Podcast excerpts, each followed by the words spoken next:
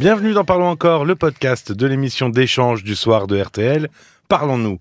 Et durant quelques minutes, nous revenons avec Caroline Dublanche sur un thème ayant marqué la soirée. Rebonsoir Caroline. Rebonsoir Paul. Isabelle ce soir nous témoignait son désarroi d'être seule dans son couple parce que son mari avait une passion plus que dévorante, elle était même envahissante la passion du mari d'Isabelle, c'était le cyclisme. Alors après 29 ans de vie commune, Isabelle, euh, elle dit même qu'elle ressent plus vraiment d'amour pour lui. Est-ce que c'est forcément quelque chose de problématique pour le couple d'avoir une passion? Ah, pas forcément. Euh, la, passion d'un conjoint n'est pas forcément destructrice pour le couple. Tout est une question de, dosage. Vivre avec un passionné euh, peut apporter quelque chose de très joyeux, de très créatif, une vitalité. Euh, ça permet de découvrir des domaines que l'on n'aurait pas forcément exploré soi-même. On peut puiser de l'énergie dans la passion de l'autre, mais euh, là aussi, euh, ça peut même contribuer d'ailleurs à souder le couple. Je pense à des couples qui aiment danser. Euh, ah donc il y a quelque chose qui est qui est partagé. Ça peut être un ciment dans le couple. Le problème, c'est que lorsque cette passion prend toute la place, que l'autre finit par ne plus exister. C'est le, sentiment d'Isabelle. Elle se sentait Isolée, délaissée et et puis finalement le couple finit par se diluer au fond. Bon, c'est rassurant. Ça veut dire qu'il est possible de vivre une vie de couple avec une passion. Oui. Mais donc, dans, dans quel cas est-ce que ça peut être destructeur? Ben, ça peut être euh, destructeur quand euh, euh, finalement il n'y a plus de cadre au fond, que la, la, hum, le, conjoint se retrouve seul les week-ends, les, les soirées, parce que finalement le, il faut pas oublier que hum, le, le passionné il est il est dans une quête du plaisir, il vit des sensations, des émotions très fortes. Ça peut d'ailleurs tourner à l'addiction Isabelle nous disait euh, de son partenaire qu'il était euh, autocentré. Et, dans ce cas-là, euh, quand ça se rapproche de l'addiction, il n'y a plus de place pour un tiers.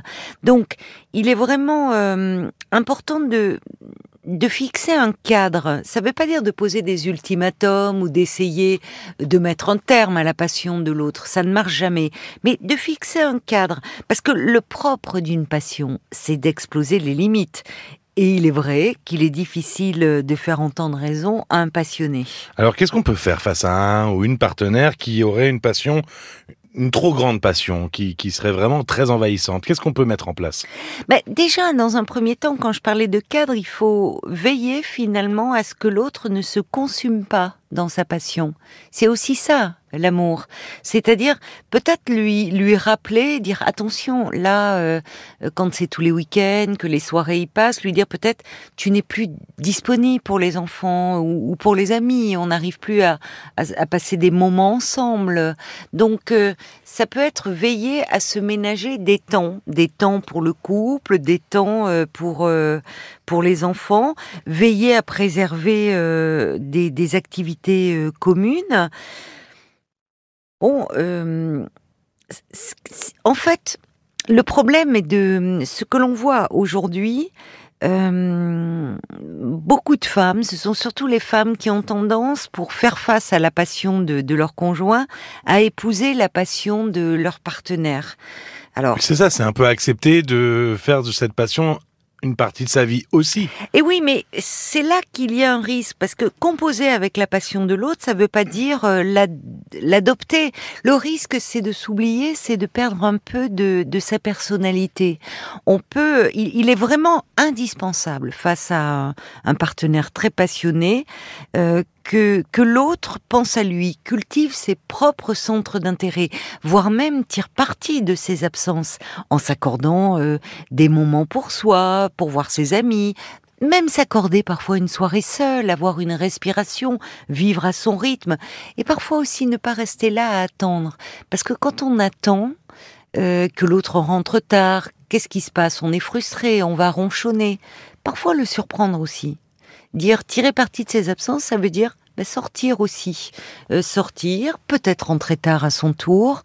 Oui, là, l'autre peut ressentir ce que son conjoint éprouve. Oui, c'est pas s'effacer au profit de la passion de l'autre. Non, surtout pas s'effacer.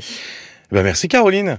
Merci à toi. Merci Paul. beaucoup. Et si vous l'avez pas entendu en direct, le témoignage d'Isabelle, il est disponible sur votre plateforme de podcast habituelle ou si sur rtl.fr ou sur l'application RTL de votre smartphone.